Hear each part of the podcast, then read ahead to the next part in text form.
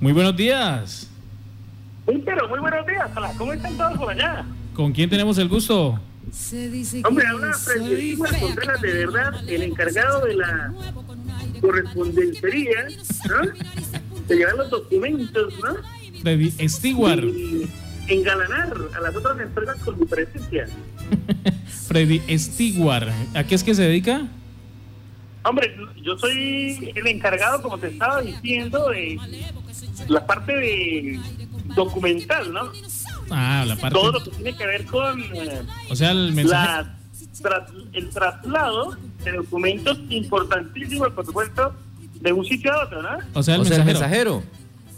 Eh, pod- podría decirse, podría decirse mensajero, pero es algo mucho más ejecutivo, ¿no? Ah, ya, ya, ya. un- No, claro, la responsabilidad de las mensajero comunicaciones. ejecutivo. Un mensajero ejecutivo. Bueno, eh, Además, además cumple una función importante en la empresa y es generar empatía con las mujeres. Cosas como tú son para querer. bueno Freddy, Freddy Stewart, ¿y a qué debo su llamada? Hombre, estamos completamente preocupados nosotros los empresarios, los ejecutivos. Empresarios ejecutivos. Mira, lo que está pasando ahora con, con el próximo 19 de junio, ¿no? Es el día sin IVA. Sí, señor. Entonces, estamos, nosotros los empresarios estamos supremamente preocupados Los empresarios. eh, por el pico y cédula ese que existe. A la deberían quitar esta vaina y que la gente pueda salir a comprar.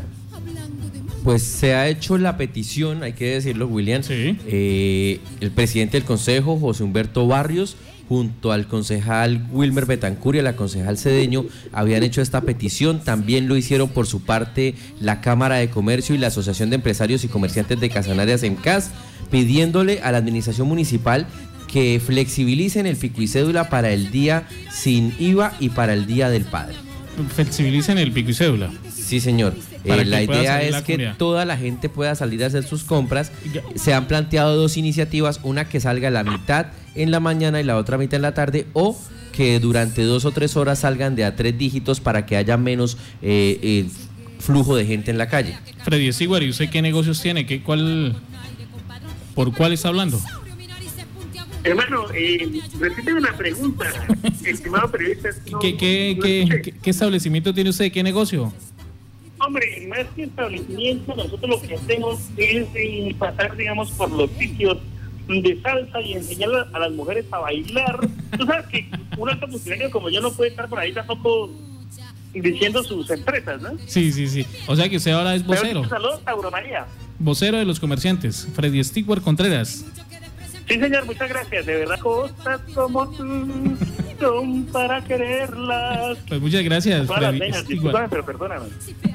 Los empresarios como Freddy Mira, Stewart. Mira, ahora tiene eh, vocero los Freddy Stewart Contreras. ¿Cómo quedó? Eh, el encargado del transporte ejecutivo de, de la documentación importante de, de, eh, la empresa.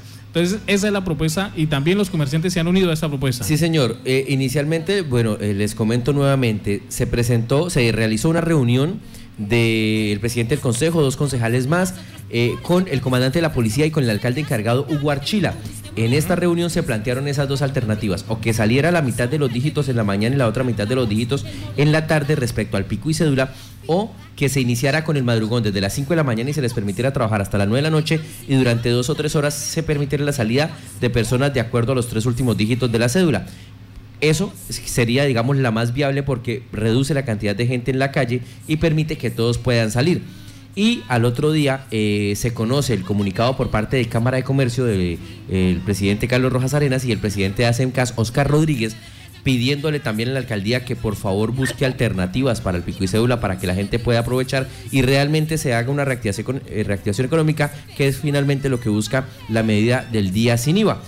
Y pues ya también ha dicho el secretario Guarchila, usted estuvo hablando con él, eh, William, eh, sobre el tema de que sí se están analizando las opciones, sí se están estudiando las posibilidades y que se elevarán las consultas correspondientes al Ministerio del Interior para que sea el Ministerio quien finalmente autorice cuál de las dos medidas se implementarán ese día para que los yopaleños puedan salir a hacer sus compras.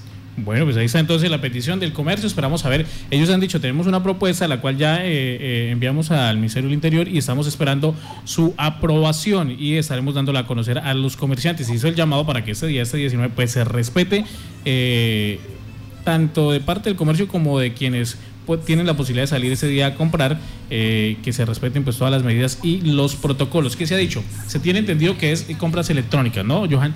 Pero pues en mucha comunidad eh, quiere ir, tiene la posibilidad de ir a ver su aparato su ese, y allá mismo pues se cancela de manera. Mire, hace unos días teníamos a Carolina Rodríguez explicándonos los, los pros y los contras de esta medida.